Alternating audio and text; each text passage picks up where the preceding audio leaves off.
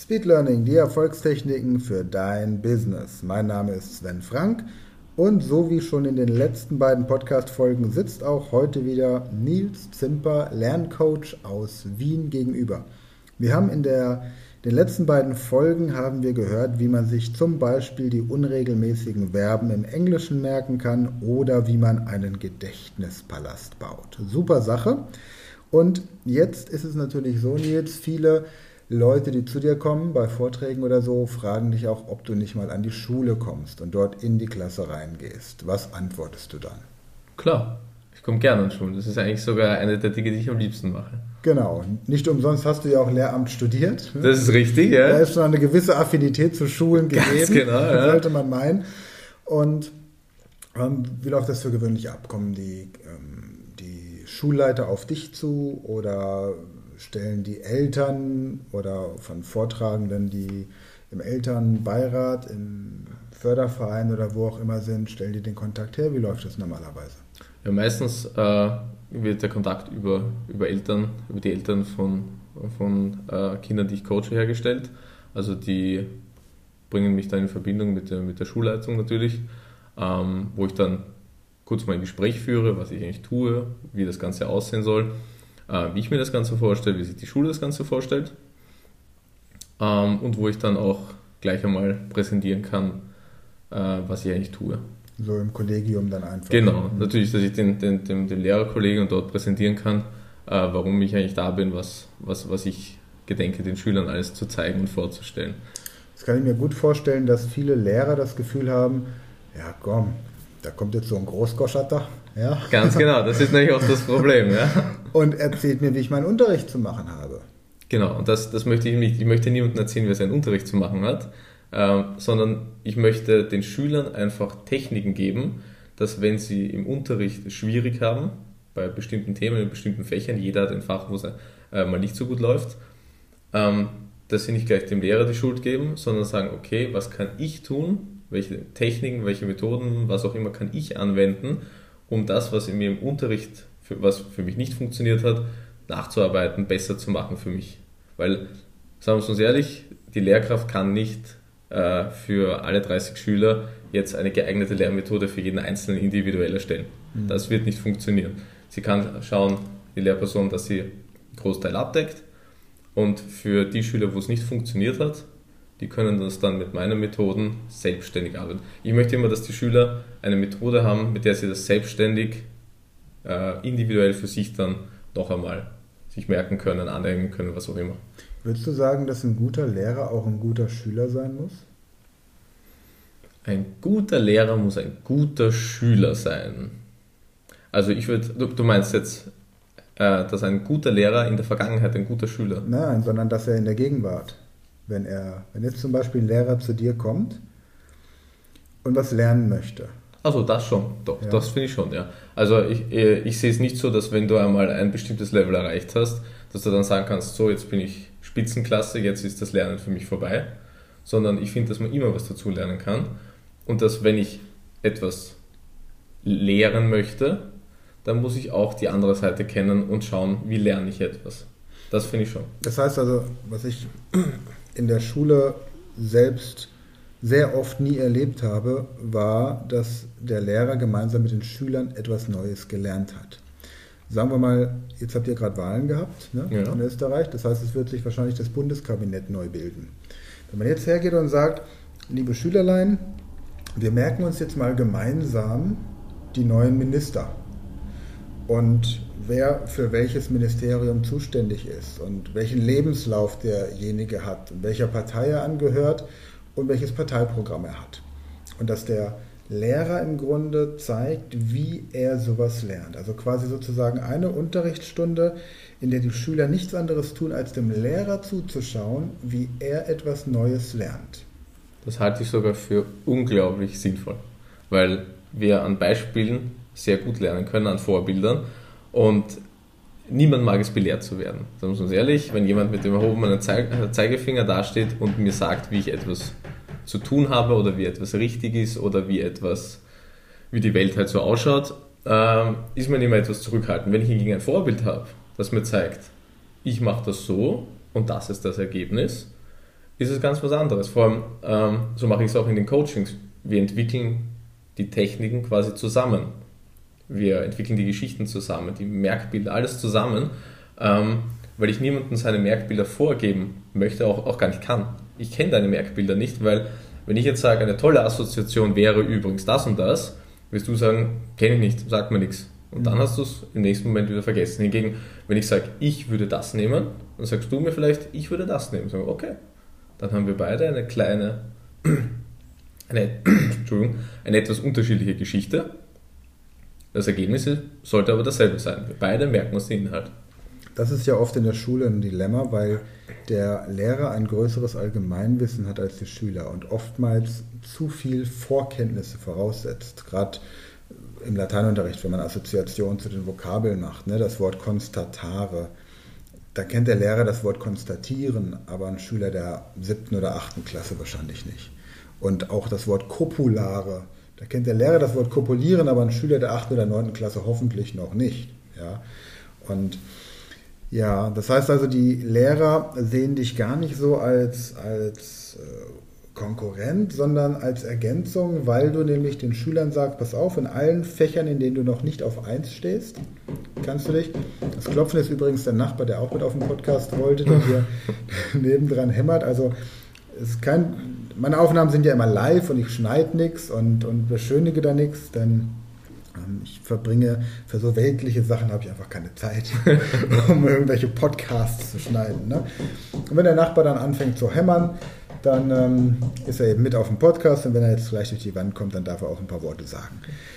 Das heißt, in der Schule ergänzt du die Arbeit der, der Lehrer, damit die Schüler sich zu Hause nochmal mit den Fächern beschäftigen können, die ein bisschen problematisch sind. Und das ist das, was du ihnen vermittelst, anhand des Lernstoffes, den sie sowieso gerade im Unterricht durchnehmen, damit sie auch aufmerksam sind und es nicht abstrakt ist. Genau, ne? ich möchte natürlich einen, einen möglichst schulnahen Stoff nehmen gleich, damit ich ihn gleich demonstrieren kann, ähm, ich hätte das Ganze so gelernt oder wir können das zusammen so lernen, äh, dann haben sie auch gleich für den nächsten Test etwas, wo sie quasi an sich selber merken, ah, das, was wir zusammen durchgemacht haben, das habe ich mir viel besser gemerkt, als das, was ich alleine mit meinen alten Methoden vielleicht gelernt habe. Ja, und im Idealfall haben sie gleich eine gute Note und damit hat genau. ja, das was gebracht. Genau, so und jetzt habe ich im Vorfeld ja gesagt, es entstehen für die Schule keine Kosten. Erklär das Prinzip mal kurz. Genau, ich finde, äh, Bildung, Weiterbildung, Lernen sollte kostenlos sein. Dementsprechend trage ich das dann auch kostenlos vor. Ich äh, vereinbare dann Termine von, sagen wir, von 90 Minuten, äh, komme ich in, in, die Klassen und äh, stelle dann, wie eben schon gesagt, an, anhand des Beispiels die eine oder andere Lerntechnik vor. Genau. Äh, Im Gegenzug organisiert die Schule dann für mich einen Vortrag, wo ich das Ganze auch dann den Eltern präsentieren kann. Wo ich also einen, einen Rahmen habe, wo ich das dann noch weitertragen kann und wo man dann im Anschluss dann auch an mich herantreten kann, äh, mit mir über die Techniken sprechen kann und auch ein Coaching buchen kann. Das heißt, die Eltern sind bereit, eben auch ihre Kinder zu unterstützen, indem sie zum Beispiel ein Coaching für dich, nicht für dich, sondern bei dir realisieren oder eben auch noch von deinen anderen Produkten, Online-Trainings oder was du eben anbietest, dann entsprechend den eigenen Nachwuchs was Gutes tun können. Genau, weil normalerweise geben sie auch äh, Eltern, wir kennen ja den großen äh, Markt für Nachhilfe, mhm. normalerweise geben Eltern auch viel Geld für, für Nachhilfe aus. Ich möchte es ein bisschen anders machen, ich möchte einfach die Techniken vermitteln, dass die Schüler dann sich das alles selber aneignen können. Das heißt, ich möchte ihnen nicht den Fisch verkaufen, sondern eher zeigen, wie eine Angel funktioniert, wie sie also in Zukunft das Ganze mit, ihr, mit Merktechniken selber gestalten können, das Lernen. Mhm, okay. Und die Eltern ich meine, wer seinem Kind ein Handy mit Vertrag finanzieren kann, der kann auch ein Coaching bei dir finanzieren. Ganz genau. Oder wer eben Nachhilfe nimmt, kann genauso dann auch sagen, dann nehme ich stattdessen ein Lerncoaching. Dann ist es ähm, so, dass das hält länger, ein Coaching, weil wenn ich die Technik einmal kann, kann ich sie auf jedes Gebiet an, anwenden. Ja, ich muss ja im Grunde, wenn ich Nachhilfe nehme, dann habe ich, also Nachhilfe einfach, einfach um das dass da keiner jetzt das in den falschen Hals bekommt. Nachhilfeinstitute sind super und wichtig. Nein, nein, das, das wollte ich damit nicht sagen. Nein, nein, das wenn, wollte, da, stimmt, da ja? gehst du eben her und die machen für jedes Fach, erklären sie dir im Grunde den Stoff. Und du erklärst, wie man den Stoff, den man weitestgehend verstanden hat, sich eben auch merkt. Genau. Ne? Das heißt, du erklärst jemandem nicht, wie, wie die Strahlensätze sind, sondern wie man sich merken kann. Genau. Oder wo man Informationen bekommt, die einem erklären, wie man die Strahlensätze Genau, also ich trete auch nicht in direkte Konkurrenz jetzt mit dem Nachhilfeinstitut, sondern äh, ich zeige eine Technik, ich, ich habe eine andere Herangehensweise. Das ist es. Mhm, genau. Das ist so vergleichbar. Ich kann entweder, du hast quasi das Bootcamp. Das heißt, ich komme Wochenende zu dir oder mal zwei Tage oder fünf Tage und dann bekommt mein Kind anhand von Beispielen aus seinem aktuellen Unterrichtsgeschehen Lerntechniken beigebracht. Und in der Nachhilfe bin ich eben einmal die Woche über drei oder wenn es ganz blöd läuft, 15 Jahre, weil das Kind dann trotzdem noch zweimal sitzen bleibt, einmal die Woche mit einem Nachhilfelehrer. Genau, da geht es halt um die Inhalte. Genau, das genau. ist eben länger, kleinerer Betrag, dafür länger. Genau. Bei dir investiert man ein bisschen mehr, dafür kompakt, kürzer. Genau. Prima. Gut. Das heißt also, ich fasse nochmal zusammen, du kommst an die Schule, jetzt hauptsächlich im Bereich Wien, weil du eben damit, ein, weil das einfach dein, deine Heimat ist und wenn jetzt aber eine Schule aus Graz oder Salzburg sagt, sie möchten dich haben, dann gehst du da auch hin? Ja, natürlich. Ich fahre da auch hin. Das Einzige, was ich dann, äh, was, was ich dann verlange, ist quasi, dass man mir die Fahrtkosten äh, bezahlt. Ja, das war's eigentlich. Genau. genau ne? ja. Da steigst du dann in dein Privatjet und fliegst dorthin. Dann ja, klar, ja, ja. Kerosin bezahlen. Ne? Und dann kommst du in die, in die Schulklassen und bist dann da eben drin. Das heißt, die Schulleiter werden wahrscheinlich in dem Kollegium, wenn du einen Vortrag da hältst, auch nachfragen, wer hat Interesse, wer braucht das oder möchte das für seine Klasse haben. Dadurch, dass du ja quasi ein Kollege bist, ist dann sicherlich die Hürde auch relativ niedrig. Und dann wird abends noch ein Vortrag organisiert. Klingt nach einem abgerundeten System. Prima. Ja, habe ich noch eine Frage? Bestimmt, ganz viele, aber die äh, haben wir ja sonst auch schon im Alltag geklärt. Gibt es noch irgendwas, was dir wichtig ist, was du gern sagen möchtest, was die Hörer über dich wissen sollten, jetzt hier die Podcast-Hörer? Ich muss ehrlich sagen, so spontan fällt mir jetzt nichts mehr, nichts mehr ein. Wir haben viel abgedeckt jetzt in den drei Episoden, so gesehen. Es wird so wie bei dir sein, es fällt mir dann nachher ein. Okay. Aber das, das können wir dann auf der Homepage klären. Du bist ja auch in der Gruppe Speed Learning, die Erfolgstechniken auf Facebook. Da kann Ganz genau, ja. Und wenn man mich erreichen möchte, einfach auf meiner Homepage, einfach auf meiner Homepage schauen, mich anrufen, mich anschreiben, Kontaktformular, was auch immer. Genau, dann sag gerade nochmal deine Homepage. Genau, das wäre äh, nils-zimper.com. Nils Zimper, geschrieben wie man spricht, Nils mit IE und Zimper mit C. Ganz genau. Und eine Sache hatte ich gerade noch, die ist mir entfallen, von daher war es wohl nicht so wichtig. Doch, da fällt es mir wieder ein. Wenn jetzt unsere Zuhörer nach Wien kommen, was sind die fünf Highlights in Wien, die nicht im regulären Touristenführer stehen, die man sich unbedingt angucken sollte? Uh, die nicht im Touristenführer stehen. Ja, ich muss jetzt nicht in Stephansdom gehen. Nee, ja, genau. Das sind die, das Aber ich die sollte unbedingt in die Toilette gehen an der Oper. Weil die Toiletten unten da an dieser U-Bahn-Station von der Oper, da wird Musik gespielt und die sind einfach sehr leibend, wie man so schön bei euch Die sagt. sind ziemlich leibend. Ja? In Wien ist einiges leibend. Genau, ja. Was, Was ich mir auf jeden Fall suchen würde, ist ein, äh, eins der versteckteren Cafés jetzt nicht unbedingt die, die, die, die großen, die, die teuren Cafés, sondern ein, ein älteres Café.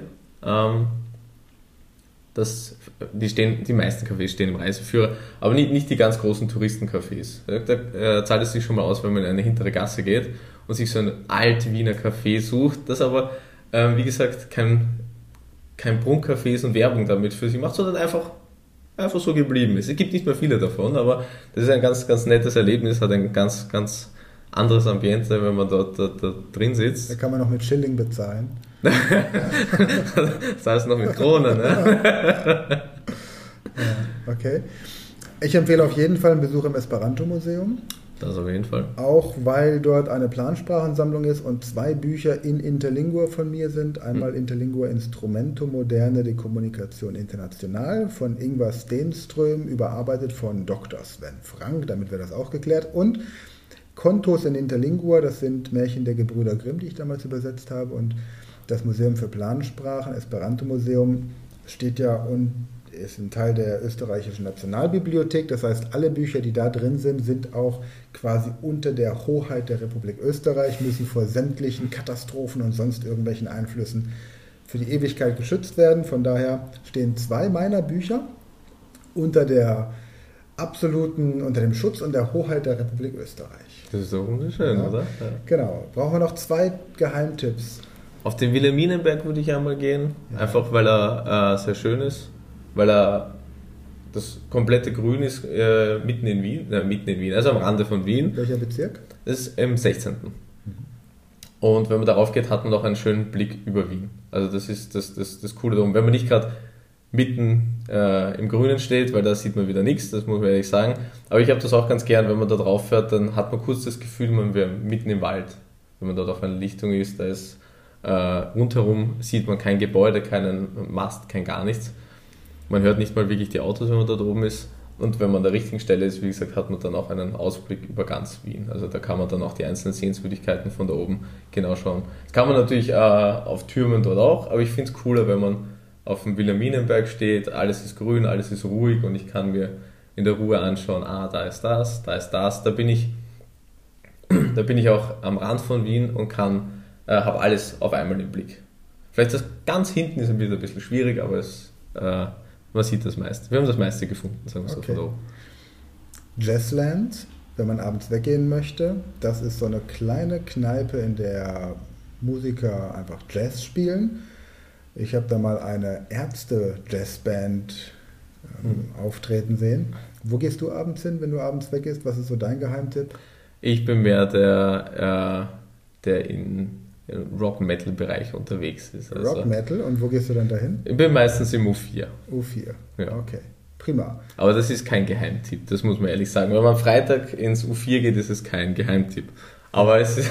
es ist es wert. Wenn man, wenn man Nils Zimper mal treffen möchte in Natura und. Würde ich es dort probieren. Ja, okay, ja. alles gut. Nils, vielen Dank. Es war echt leiwand. Ja. Danke, danke, danke nochmal für die mir, Grüß mir Falco und Peter Alexander, wenn du nach Hause kommst. Die, ja, die rennen ständig immer dumm, werde ich grüßen. Ja. Und dann weiterhin viel Erfolg. Und nochmal vielen Dank für das Interview. Nochmal die Website nils-zimper.com, die humanistische Schreibweise Nils mit IE und Zimper mit C. Danke fürs Zuhören und nächste Woche erfährst du, was du von der katholischen Kirche lernen kannst.